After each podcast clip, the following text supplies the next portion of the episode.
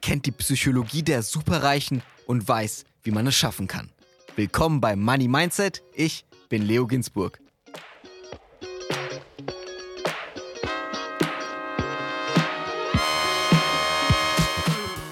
Disclaimer. Die Inhalte dieses Podcasts beinhalten keine Kaufempfehlung der Redaktion. Aktien, Kryptowährungen und Investments sind grundsätzlich mit Risiko verbunden. Heute ist bei mir Professor Dr. Thomas Druyen zu Gast. Er ist Vermögensforscher und weiß, welche Eigenschaften reiche Menschen gemeinsam haben. Der Soziologe von der Sigmund Freud Universität in Wien hat hierfür hunderte Gespräche mit Vermögenden auf der ganzen Welt geführt. Er traf Erben und Selfmade-Milliardäre und viele mehr. Was wir von ihnen lernen können, darüber sprechen wir jetzt. Hallo, Herr Druyen. Hallo, Herr Ginsburg. Reichtum ist ja so ein komplexes Thema, deswegen würden wir am Anfang kurz über die Definition sprechen. Was würden Sie dann sagen? Ab wann ist man denn reich? Was ist das eigentlich? Schön, dass Sie mit dieser Frage beginnen, weil mit dem Umgang und diesem Begriff wird unfassbar viel Schindluder getrieben. Weil es gibt nicht wie bei der Körpergröße, wenn man sagt, einer ist 1,95, dann kann man sicher weltweit sagen, der ist groß. Ja. 1,62 Meter kann man weltweit sagen, der ist klein. Bei Reichtum geht das nicht, ja, weil 500.000 irgendwo in afrikanischen Staaten ist sehr viel. Ja, 500.000 oder drei Millionen auf der Bahnhofstraße in Zürich ist gar nichts. Ja, also die Relativität ist enorm. Das zeigt sich auch daran, dass es überhaupt keine verbindliche Größenordnung für Reichtum gibt. Nirgendwo auf der Welt. Auch bei uns in Deutschland nicht im Armuts- und Reichtumsbericht. Da beginnt Reichtum schon, wenn man sozusagen äh, über 3500 Euro äh, im Monat hat. Das würde ich jetzt überhaupt nicht äh, unter Reichtum fassen. Und das unterscheidet sich weltweit. Also es gibt keine klassische Grenze. Es gibt ein paar Annäherungen, aber wir haben dann schon, wir haben ja mit diesem wissenschaftlichen Fach vor 25 Jahren begonnen.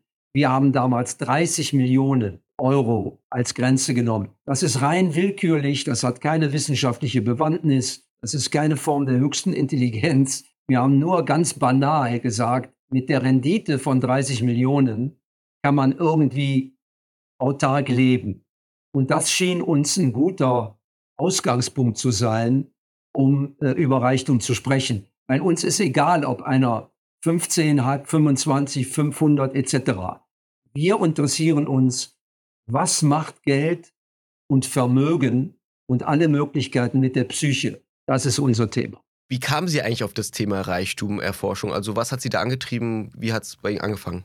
Mein Doktorvater, der mein Leben sehr verändert hat und leider auch schon verstorben ist, Professor Dr. Kosmanski, äh, weil ich habe zuerst Jura studiert und dann habe ich ihn kennengelernt und die Soziologie. Das waren ja diametral gegenüberliegende Welten in meiner Jugend. Ja, also im Juridikum in Münster, wo ich studiert habe, Jura, da lief ich mit dem Lodenmantel rum und war mit vielen Kindern aus gutem Hause zusammen. Und bei den Soziologen, da hatten wir Alpha-Dachtücher, Mäntel und waren gegen, äh, viele waren gegen alles äh, oder auch begründet teilweise. Und mein Doktorvater war einer der renommierten Reichtumsforscher, aber wirklich Anti-Instrumentalisierung der Vorteile durch Reichtum.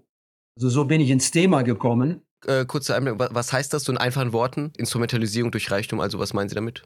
Das heißt, dass er den Einfluss von Superreichen für negativ hielt und äh, als den großen Faktor, als Grundlage der Ungleichheit.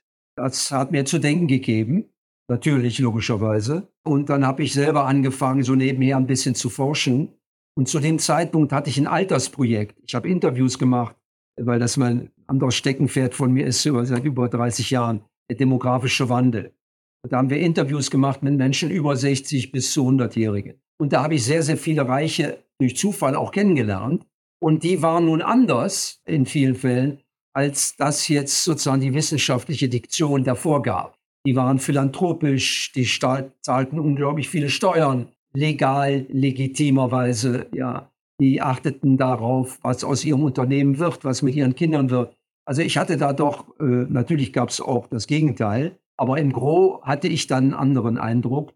Und so habe ich mich immer mehr nach meiner Promotion äh, diesem Thema zugewandt, habe aber genauso angefangen wie alle anderen Soziologen, habe versucht, Interviews mit Superreichen zu bekommen, was nicht geklappt hat. Warum nicht? Ja, weil die gar keine Lust haben, dass ein Soziologe in ihre, sich in die Karten guckt das ist jetzt 25 Jahre her, ja. äh, und dass auch Journalisten überhaupt Zugang finden. Das hat sich ja bis heute nicht geändert. Ja, ja, das auf jeden Fall. Also das kann ich auch selbst sagen. Also mit, mit sehr, sehr wohlhabenden Menschen Interviews zu bekommen, ist immer schwierig. Also da freue ich mich natürlich immer, wenn wir hier im Podcast einen Gast haben, der bereit ist zu sprechen. Aber das ist auch aus meiner Erfahrung oder wenn ich mit Kollegen spreche, genauso schwierig. Da wollen sie natürlich auch bedeckt sein, wie keine Lust, in die Öffentlichkeit zu gehen. War das auch so Ihre Erfahrung oder hat sich das auch geändert in den letzten 25 Jahren? Was würden Sie sagen? Das war meine Erfahrung, das war der Ausgangspunkt. Es hat sich in großen Teilen so erhalten. Warum? Da kommen wir im Laufe unserer Zeit sicherlich zu. Wir haben damals etwas gemacht. Wir hatten die Idee, und zwar ich hatte Texte von Aristoteles über Vermögen gelesen. Und für den war Reichtum viel, viel weniger wichtig, nur was Quantitatives, als der Begriff Vermögen. Was macht man damit, wenn man viel hat? Ja, viel Wissen, viel Geld, viel Intelligenz, was auch immer, ja. Und diese Frage fand ich viel besser, also von der Vermögensseite her zu kommen. Und dann haben wir eben auch wirklich eine neue Wissenschaft kreiert, die Vermögenskulturforschung. Und dann sind wir nicht mehr an Reiche herangetreten mit den Interviewanfragen, sondern an Menschen, die mehr oder weniger philanthropisch tätig waren. Die hatten alle Stiftungen und die waren ganz anders auskunftsfreudig. Ja, auch juristisch teilweise verpflichtet, wenn sie einen eingetragenen Verein hatten und so weiter. Und von 100 Interviewanfragen wurden da plötzlich 90 positiv beantwortet. Und so haben wir uns dem Thema zugewandt.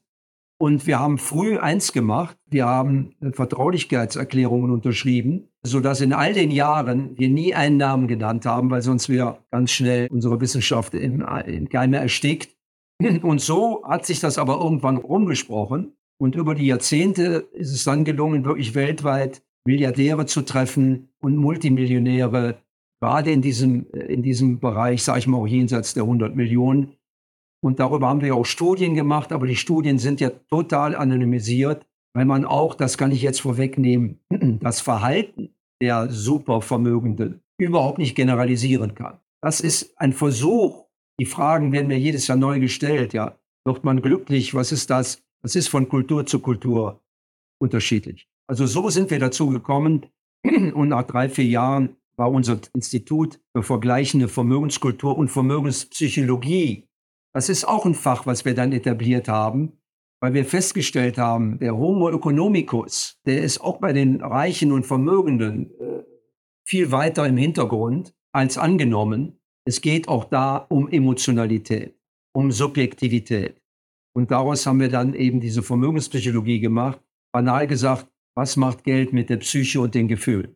Können Sie den Begriff Homo economicus nochmal in einfachen Worten für unsere Hörerinnen und Hörer erklären? Ja, das äh, ist eine Ansicht, eine wissenschaftliche, betriebswirtschaftliche Ansicht, dass wir Menschen eigentlich auf Rationalität ausgerichtet sind, auf Zahlen, auf Überschaubarkeiten. Und das hatte sicherlich auch jahrzehntelang Wirkung. Aber jetzt, äh, glaube ich, sind wir ein Homo emotionalis auch wenn wir Geldentscheidungen machen, auch wenn man sehr vermögend ist, hat das immer mit Emotionalität zu tun.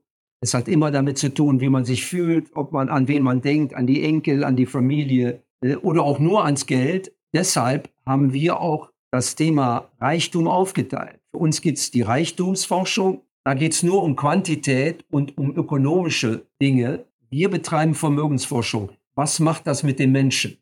Ich glaube persönlich nicht mehr an Rationalität, weil dann würden wir nicht in einer so unfassbar verrückten Welt leben und jeden Tag Dinge erleben, die bei Rationalität schier unfassbar sind. Können Sie da ein Beispiel nennen, wo Sie denken, das ist äh, schier unfassbar eigentlich?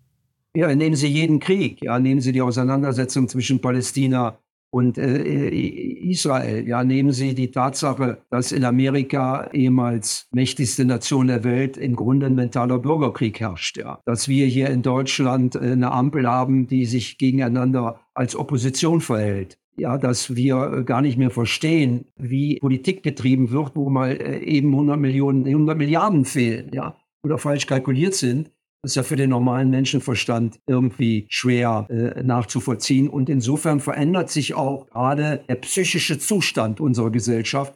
Und das gilt auch für Vermögende oder Hochvermögende. Ja, also weil wir denken immer, wenn man 50 Millionen hat, dann ist ja gar nicht mehr viel passieren oder 500.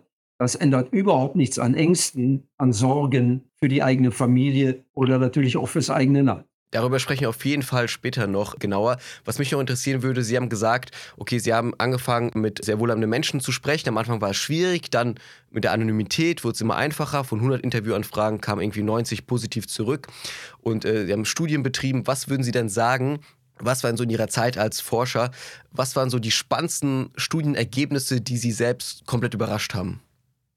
Überrascht hat mich, dass jahrzehntelang Reichtumsforschung betrieben wurde ohne die Reichen zu sprechen. Das ist ja für einen Wissenschaftler schon mal interessant. Weil man hat im Grunde Interviews gemacht mit der oberen Mittelschicht. Äh, als ich anfing, äh, war der gab es die ersten Reichtums- und Armutsberichte. Ja, und da waren fünf Seiten über Reiche und 95 über Armut. Also ein unglaubliches Gefälle. Das hat mich am meisten überrascht. Und natürlich eine Forschung zu machen, ohne die eigentlich zu erforschen weil die auch sich gar nicht zur Verfügung stellen. Teilweise kann ich das auch nachvollziehen. Aber hier muss man natürlich Unterschiede machen zwischen Deutschland, sag ich mal, dem deutschsprachigen Raum. Das ist zwar etwas anders in der Schweiz, aber nicht gravierend und in Österreich und den amerikanischen Mentalitäten, ja. Die legen da schon äh, viel mehr die Dinge auf den Tisch und die konkurrieren auch über Ranglisten. Das hat äh, eine sportliche Energie. Bei uns versuchen die Vermögenden äh, im Hintergrund zu bleiben. Und mittlerweile kann ich verstehen, warum. Natürlich nicht alle. Einige streben ins Netz, aber das sind unsere Beobachtungen auch meistens überhaupt keine Reichen. Die haben zwar ein paar Millionen, aber da geht es mehr um Reichtum der Eitelkeit. Was würden Sie sagen, dieser Vergleich Deutschland-Amerika, das haben wir auch hier auf dem Podcast schon gehört, also irgendwie diese Neiddebatte oder dass man in Amerika irgendwie, wenn man wohlhabend ist, äh, erfolgreich ist, dass man das feiert und dass sozusagen nicht so viel Neid herrscht. In Deutschland, man schaut eher so auf die Reichen mit komischem Auge. Was würden Sie sagen, was ist besser, kann man irgendwie sagen, in Deutschland ist es besser oder in Amerika ist es besser für, für die Gesellschaft oder was ist so Ihre Meinung dazu? Also man kann es überhaupt nicht werten. Das hat überhaupt keine Grundlage. Es sind zwei verschiedene Historien und zwei verschiedene Systeme. Ja, wir haben natürlich ein großartiges, äh, immer noch Sozialsystem, ja, wo bei uns wirklich was keiner auf der Strecke bleibt, was die Gesundheit angeht, äh, die Arbeitslosigkeit und so weiter. Auch wenn man nicht zufrieden ist, aber das System ist unschlagbar. In Amerika gibt es grundsätzlich eine große Aversion gegen staatliche Bevormundung. Und das ist auch aus der Geschichte heraus. Also eine Selfmade-Kultur, die natürlich auch den Mythos des Selfmade und fast die DNA des Selfmade hat. Und insofern helfen die lieber selber. Ja, und die Großzügigkeit in Amerika, ich weiß nicht, vor Jahren 100, 250 Milliarden pro Jahr gespendet. Mit Sicherheit sind es heute viel mehr. Und bei uns mal sieben. Ja, das ist ein ganz anderes Prinzip, was aus einer ganz anderen Kultur stammt und was der oft besungene Neid, äh, der gar nicht so groß ist hier in Deutschland, mhm. die permanent gesagt wird. Aber es gibt einen Argwohn gegenüber Reichen und Unternehmern. Ja, und das hat sicherlich auch mit den, mit den Vorkommnissen im Zweiten Weltkrieg zu tun, als viele herausragende Familien da doch involviert waren, ja, in geschäftliche Kooperationen äh, und so weiter. Das hat sich als Tabu erhalten. Es gibt einen Argwohn, der natürlich immer wieder befördert wird, ja, durch Geschichten wie Wirecard, äh, dadurch, dass die besten äh, Prüfungsgesellschaften scheinbar dann doch nicht so lückenlos prüfen und so weiter. Es hat eine Grauzone in der Bewertung, aber eins fällt bei uns natürlich fast völlig raus, dass man mal auf die Goldkante legt, was die vermögenden Reichen an Steuern zahlen und für Arbeitsplätze. Das ist kein Grund, um da mit anderen Dingen laissez-faire umzugehen, ja, aber ich denke, es macht Sinn, dass sich die Milieus in Deutschland auf eine viel andere und bessere Art miteinander austauschen, als gegeneinander aufgehetzt zu werden. Und natürlich gibt es mediale Interessen und auch politische Interessen, alle vier Jahre bei einer Wahl, die wenigen Reichen ein bisschen durchs Dorf zu jagen, um in der Mehrheit Stimmen abzufangen. Ja, das ist jetzt eine sehr banale mhm. Konstruktion, aber die hat auf alle Fälle äh, durchaus Bedeutung. Würden Sie sagen, dass dieses Bild der Reichen in Deutschland sich in den letzten Jahrzehnten verändert hat, seit Sie sozusagen angefangen haben, das zu erforschen, oder wie hat sich das so verändert? Es hat sich verändert und gerade verändert es sich historisch. Es hat sich verändert in unserem Forschungsbereich, in meinem Lebensbereich äh, erstmal, dass immer mehr Frauen unter den Vermögenden waren und noch vorher bei der Vermögensarchitektur Mitsprache hatten oder auch die Dominanz hatten. Das war zu Anfang noch viel weniger. Das gab es durch alle Jahrtausende, ja, dass mächtige äh, Ehefrauen, Mütter und so weiter und Unternehmerinnen eine Rolle spielten, aber nicht in der Normalität. Das ist heute, glaube ich, Normalität und wird durch die jüngeren Generationen nochmal ganz anders konstruktiv angefasst. Was sich aber verändert hat, natürlich war es leichter, mit Geld reich zu werden. im Laufe der Geschichte, weil Geld erzeugt mehr Vermögen, auch Risiken. Ja, also nicht jeder, der Geld hat, also 70 Prozent verlieren ja ihr Geld ganz schnell.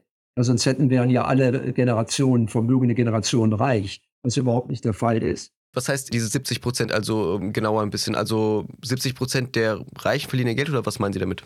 Können innerhalb einer Generation in Reichtum nicht weitergehen. Also wenn eine Familie reich ist, nur 70 Prozent können. Höchstens. Also müsste mal, da gibt es Studien, äh, äh, wer eigentlich in Deutschland in der fünften Generation reich geblieben ist. Das sind nur ein paar Namen, die man dann wahrscheinlich auch kennt. Ja, also das ist nicht so einfach. Es hat natürlich auch natürlich mit den Summen zu tun. Jetzt sind wir wieder bei reich. Dieses Thema muss man dann, sage ich mal, für Milliardäre führen.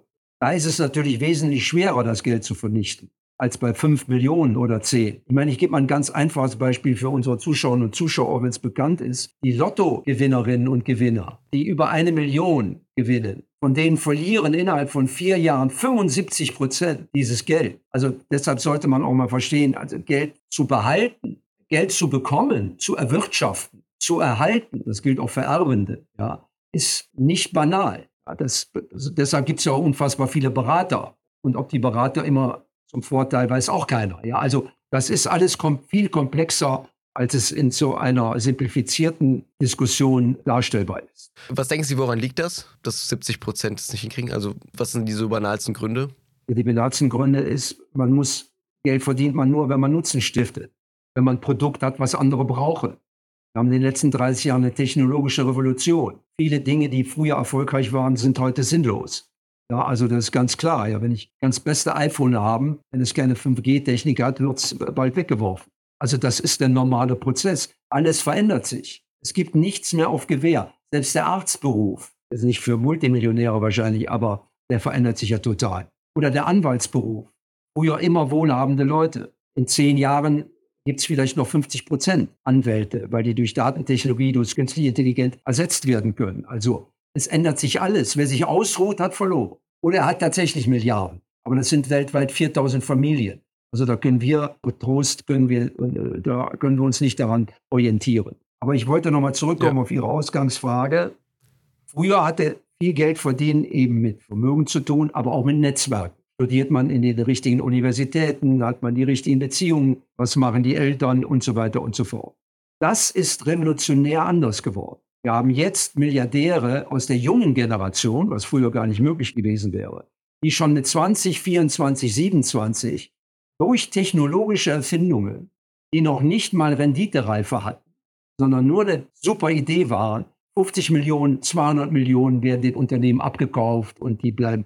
Zuckerberg ist ein super Beispiel, Facebook, eine der dominierenden Firmen der Welt. Also die Möglichkeit, reich zu werden, ist tatsächlich demokratisch viel erleichterter. Nicht nur das, auch in Ländern wie China hat sich die Zahl der Superreichen exponentiell erzeugt. Viel schneller als in Amerika oder in Europa. Auch dort viel mehr Frauen als im Rest der Welt. Natürlich muss man dazu Partei gehören. Ja, jedes Land hat seine eigenen Geheimnisse, die offensichtlich sind. Und es gibt auch plötzlich viel mehr Multimillionäre und Milliardäre in Afrika in den letzten 10, 15 Jahren. Ja, also das ist, glaube ich, die größte Veränderung, die auch natürlich ein Spiegelbild der veränderten Welt ist. Wir haben nicht mehr Amerika als die dominierende Macht und den Westen als starke Performance-Truppe. Wir haben jetzt verschiedene Zentren und wir müssen uns anstrengen, um das, was wir haben, überhaupt zu halten.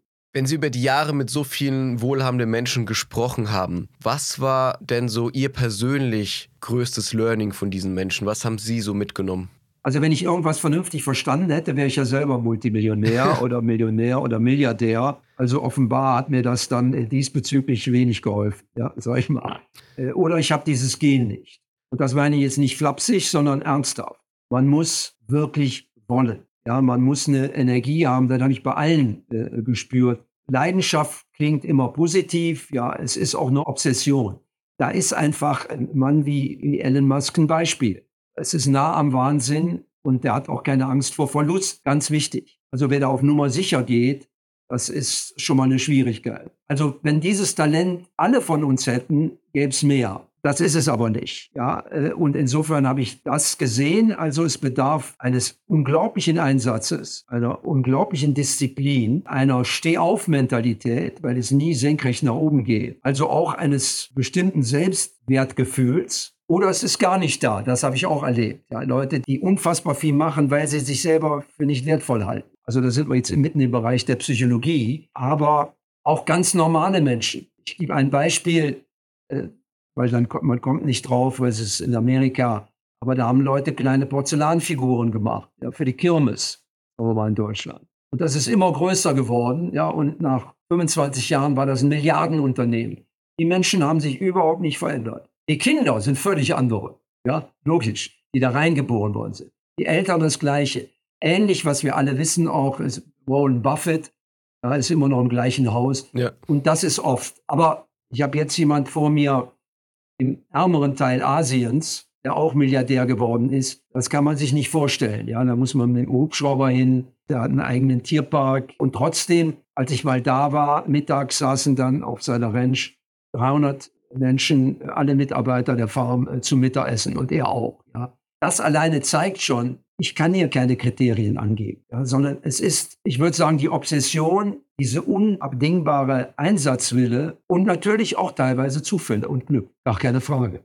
Mache ich klar an Corona, plötzlich gab es Leute, die Masken machen konnten, ganz schnell und ganz schnell Geld verdient haben. Das kann man natürlich jetzt auch im Negativen sehen, wenn ich an Waffenhandel denke oder andere Dinge. Sie sehen schon, das ist so ein Riesenfeld. Mhm. Darüber könnten wir jetzt zwei Jahre lang jeden Tag eine Sendung machen. Wenn Sie sagen Obsession, Selbstwert, Disziplin, würden Sie sagen, das sind Eigenschaften, die man sozusagen seit der Geburt hat? Oder hat es bei den Menschen, was Sie aus Gesprächen gelernt haben, auch viel mit der Erziehung zu tun, mit der Herkunft zu tun? Oder wo, woher kam dieser Drive? Erziehung und Herkunft spielt äh, eine Rolle, aber es muss nicht immer das, äh, gerade nicht äh, sozusagen das blühende Bett sein, was zur Verfügung gestellt worden ist. Ja, manchmal ist, äh, ich habe viele herausragend Begabte gesehen, die nicht erkannt worden sind, die als seltsam eingeschätzt wurden, die gar nicht gut in der Schule waren. Ja? Nicht nur Überflieger, die gibt es natürlich auch. Also auch da kann ich nicht sagen, ja, bei dir sehe ich schon, du wirst superreich. Ja? Es gibt auch welche, die aus dem Nichts gekommen sind, ja, äh, aber eine unfassbare Energie hatten, die es aber gar nicht gemerkt haben. Ja, die wollten nur raus. Ja, in, in, insofern, ich sage mal, Bildung ist in jedem Fall von Vorteil. Das steht fest. Das andere sind Zufälle, die genutzt worden sind. Das ist etwas anderes, eine andere charakterliche Eigenschaft, sage ich mal, bei, bei 30 Prozent, die eine Chance sehen und erkennen und die die Chance weiterdenken können. Das ist eine andere Qualität. Weiterdenken. Dinge jetzt in die Zukunft vorhersagen und dann den Mut haben, das zu machen. Den Mut haben, Kredit aufzunehmen. Den Mut haben, ein existenzielles Risiko anzugeben, was dann klappt oder auch nicht klappt aber sich dann nachher eben auch wieder aufzustellen und weiterzumachen. Aber machen wir uns nichts vor, es gibt immer Wellen, in denen Vermögens- und Reichtumssprünge gemacht werden können. Eine der größten Wellen der Menschheitsgeschichte war das Internet. Wir sind mitten in dieser Welt. Jetzt kann man trotz allem unfassbar viel Geld verdienen, wenn man diese technologische Kompetenz hat. Ja, ChatGPT, der jetzt diesen Umbau, auch den Abbau von Bürokratie, den Einsatz von künstlicher Intelligenz, da gibt es unendliche Möglichkeiten und die sind nicht an die alten Kriterien des Reichtumszugangs gebunden. Weil gerade in Amerika, wenn ich eine super Idee habe, finde ich auch jemand, der das bezahlt. Da haben wir in Deutschland ein echtes Problem. Wir ermöglichen zu wenig jungen Leuten oder wem auch immer interessante Dinge, die für die Zukunft wirksam sind, zu realisieren. Da sind unsere Reichen äh, und unsere Banken und unsere Investmentgesellschaften teilweise einfach viel zu konservativ oder renditegetrieben. Das mag Jahrtausende richtig gewesen sein, darauf zu achten. Aber in einer Zeit, die so schnelllebig ist wie die unsere, morgen kann die Welt ganz anders sein. In echt, ja. Wir können ja morgen wach werden, da gibt es der dritten, was der Teufel, was es alles gibt, ja. Und da ist die Fähigkeit des Bedenkentragens, des Auf Sicherheit setzens, wird plötzlich zu einem Nachteil. Und deshalb bin ich davon überzeugt, ich schreibe ja auch dauernd drüber, dass wir unser deutsches Mindset doch im Rahmen unserer Fähigkeiten beträchtlich nach vorne torpedieren müssen. Also mehr Risiken eingehen, sozusagen keine Angst haben, irgendwie zu versagen, sondern einfach ein Mindset zu haben, dass man wieder aufsteht und es nochmal versucht. Es geht darum, dass man heute Dinge ausprobieren muss, experimentell. Ja, das machen ja die viele äh, Investoren auch in Israel und in Finnland und in Island, in anderen Ländern der Welt, wo man halt weiß, ich fördere zehn Projekte und acht gehen auf alle Fälle pleite. Ja, und vielleicht gehen alle zehn. Das ist eine ganz andere Mentalität. Weil wir sind hier emotional in Deutschland immer noch emotional, mental und Betriebswirtschaft renditeorientiert. Wir investieren, wenn was dabei rauskommt. Da sind andere Länder und auch die jüngeren Generationen, äh, auch in Deutschland, ja, viel offener. Das ist nicht nur Risiko. Ja, Risiko ist alles. Wenn ich schlecht drauf bin, kann ich auch die Treppe zu Hause runterfallen, obwohl es eigentlich kein Risiko ist. Ja, also das sind auch so alte Begriffe. Risikominimierung. Wir müssen Experimente machen, wir müssen Fehler machen, um herauszufinden, was ist der richtige Weg. Ich kann heute nichts mehr planen, wo ich sage, okay, jetzt setzen wir das mal alle mal zwei Jahre um. Weil es kann sein, dass mein Plan heute Abend schon veraltet ist. Das setzt andere neuronale, ich habe ja noch ein anderes, seit zehn Jahren ein anderes Forschungsfeld, die Zukunftspsychologie, wo wir uns genau die Auswirkungen der Digitalisierung, der künstlichen Intelligenz angucken.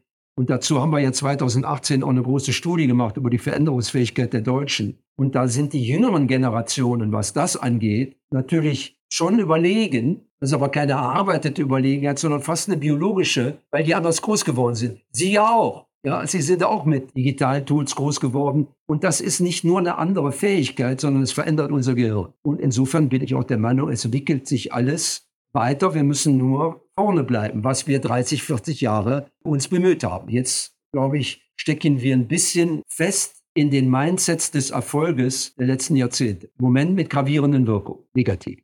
Wir haben ja viele Menschen, die diesen Podcast hier hören oder das Video sehen, sind ja vor allem im jungen Alter, also irgendwie vielleicht gerade mit der Schule fertig oder studieren oder mit dem Studium fertig oder gerade im ersten Job. Was wäre denn so Ihre Botschaft, Ihr Rat an genau diese jungen Menschen in Deutschland, die hier zuhören? Also dieser Rat ist an die Jungen gerichtet, aber, das sage ich auch aus dem Bereich der Zukunftspsychologie, der ist für jeden umsetzbar und für jede, auch mit 70. Ja, aber natürlich gerade, was die Jungen angeht, die haben eine einmalige Gestaltungsmöglichkeit, auch wenn es gerade einen anderen Eindruck macht. Und wenn man auch teilweise verzweifelt ist, weil man denkt, der Planet geht den Bach runter. So schnell wird es nicht gehen.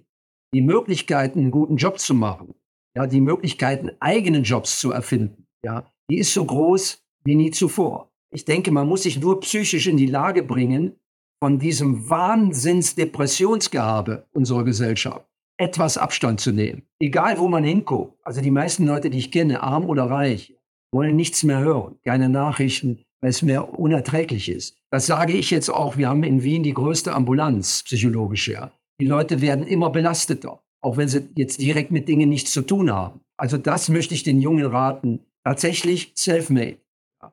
Selbstgestaltung. Und objektiv ist es so, dass die jungen Leute auf dem Arbeitsmarkt mit Kusshand gesucht werden. Die Babyboomer gehen in Rente, 19 Millionen. Also im Grunde können die Jungen sich das aussuchen. Ich rate nur, weil wir auch dazu Studien machen, dass man ein bisschen Flexibilität mitbringt, ja, und Agilität, ja, weil man manchmal sagt er schon, alles klar, aber Freizeit etc. muss ausbalanciert sein. Das verstehe ich gut, weil ich auch überzeugt bin, dass wir über die künstliche Intelligenz Bürokratie und Verwaltung so reduzieren, dass die Menschen in 20 Jahren wahrscheinlich tatsächlich nur noch drei, vier Tage arbeiten, aber nicht drei, vier Tage, sondern fünf Tage oder sechs Tage die Woche, zwei, drei Stunden am Tag. Dieses Modell vier Tage und drei Tage nicht, wie soll das funktionieren? Die Welt läuft weiter. Ja, ich kann nicht sagen, ich mache mal eben eine Auszeit. Aber es geht in diese Richtung. Also sehe ich für die jungen Leute die evolutionäre Entwicklung unserer Technologie und unserer Welt ist einfach gigantisch. Ja, wenn heute ein Mädchen geboren wird, hat das eine Lebenserwartung von 103 Jahren. Wenn wir heute, selbst bei einer Querschnittslähmung, da gibt es Geräte jetzt schon und bald noch besser, Exoskelette, ja, die einem beim Gehen helfen und so weiter. Also was ist los? Gigantisch. Und eins möchte ich ernsthaft allen Generationen auch raten, die so ein bisschen in so eine Zukunftsangst verfallen. Lest Science-Fiction-Literatur. Alleine an Star Wars konnten wir schon sehen, wie die Welt wird. Ob das eins zu eins so kommt, ist eine ganz andere Sache.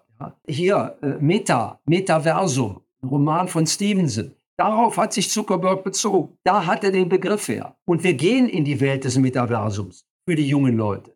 Das heißt, das, was wir als reale Welt kennen, ist eine, aber virtuelle Welten ist eine andere. Und wir werden auch in den Orbit gehen. Das ist sozusagen die dritte Welt.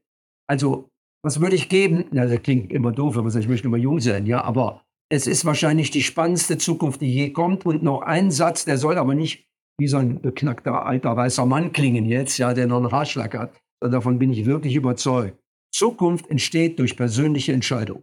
Und im Moment wird um uns herum nur gequatscht und gemeint. Alle meinen, verlieren Tausende von Stunden in sich an anderen abarbeiten, am Sündenböckel suchen, ja. Aber die Zeit nutzt für sich selbst und für irgendetwas, was andere brauchen. Ja, weil wenn ich irgendeinen Nutzen stifte, dann wird er mir auch abgekauft und ich bekomme noch eine Bedeutung und damit auch eine Selbstwirksamkeit. Insofern möchte ich mit allem Enthusiasmus den jungen Leuten sagen, go for it. Und wir brauchen sie natürlich auch, ja, weil wir merken schon, dass viele Teile der Gesellschaft mit den neuen technologischen Möglichkeiten überfordert sind.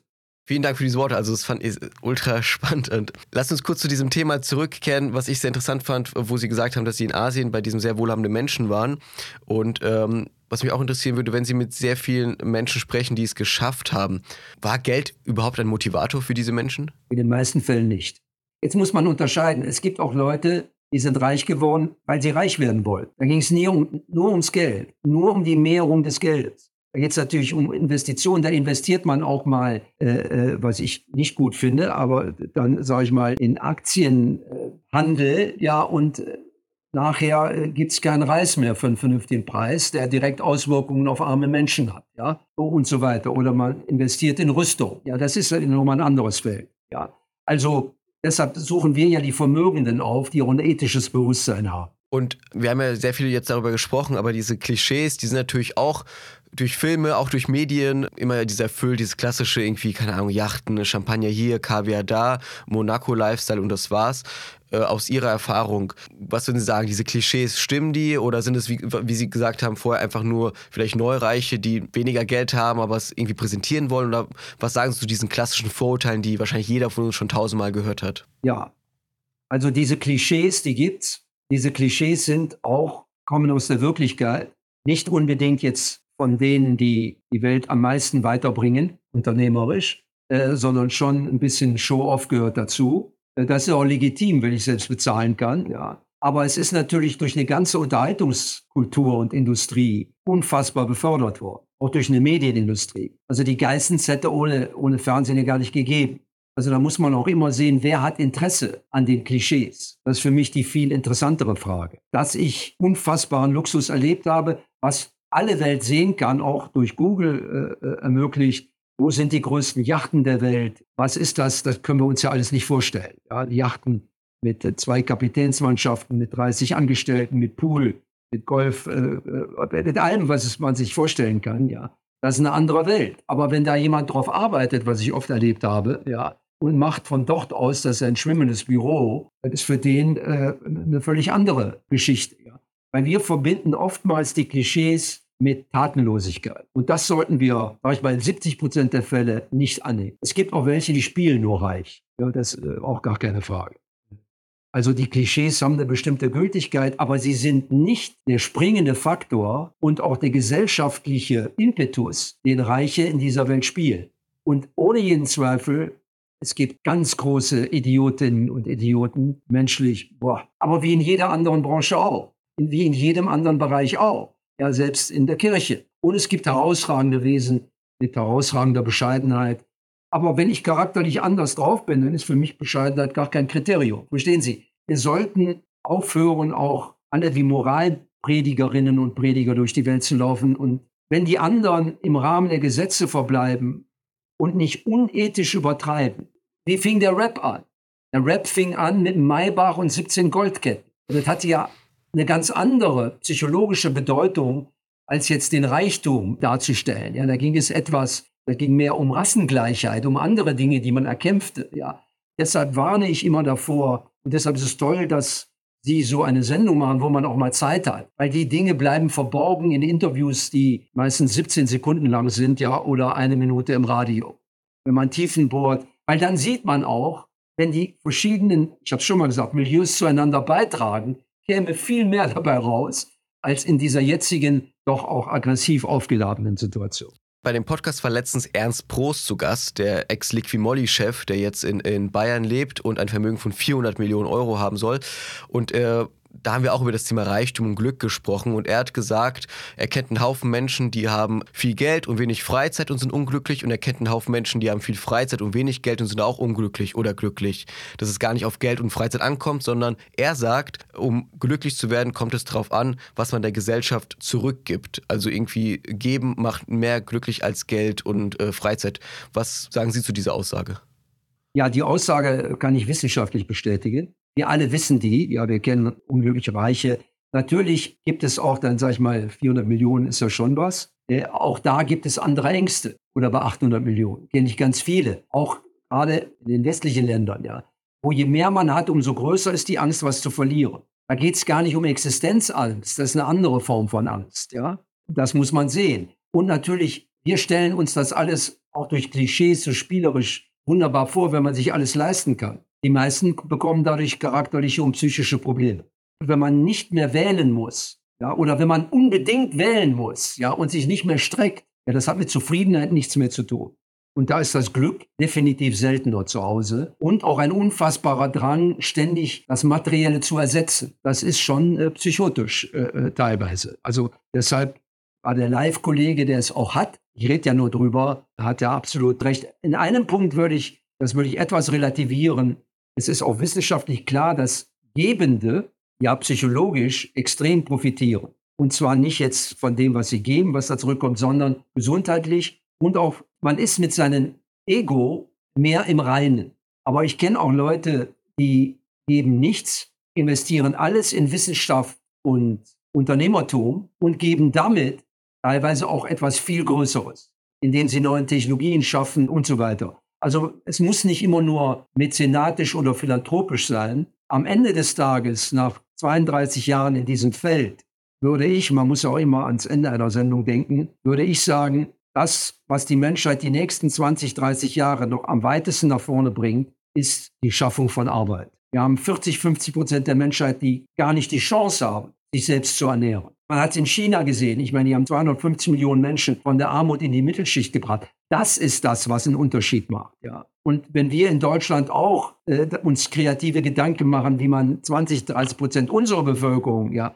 sozusagen in die Chance versetzt, selbst etwas zu verdienen. Also das weiß ich. Ich habe viele Jahre auch in Afrika in sozialen Projekten gearbeitet. Menschen, die beschenkt werden und von diesem Beschenken abhängig sind, die können nie ein starkes Selbstbewusstsein aufbauen. Das ist neuronal unmöglich. Durch Abhängigkeit schaffen wir Abhängigkeit, aber nicht Selbstbefreiung. Insofern muss man die Dinge auch teilweise anders kanalisieren. Dann Herr Druin, vielen Dank für das Gespräch. War sehr spannend. Ich hätte es noch von meiner Seite mehrere Stunden weiterführen können, aber irgendwann müssen wir auch einen Cut setzen. Vielleicht können wir auch nächstes Jahr nochmal sprechen. Es war sehr spannend und sehr lehrreich auf jeden Fall. Vielen, vielen Dank für Ihre Zeit. Vielen Dank, Herr Ginsberg. Danke, dass Sie mir zugehört haben. Okay.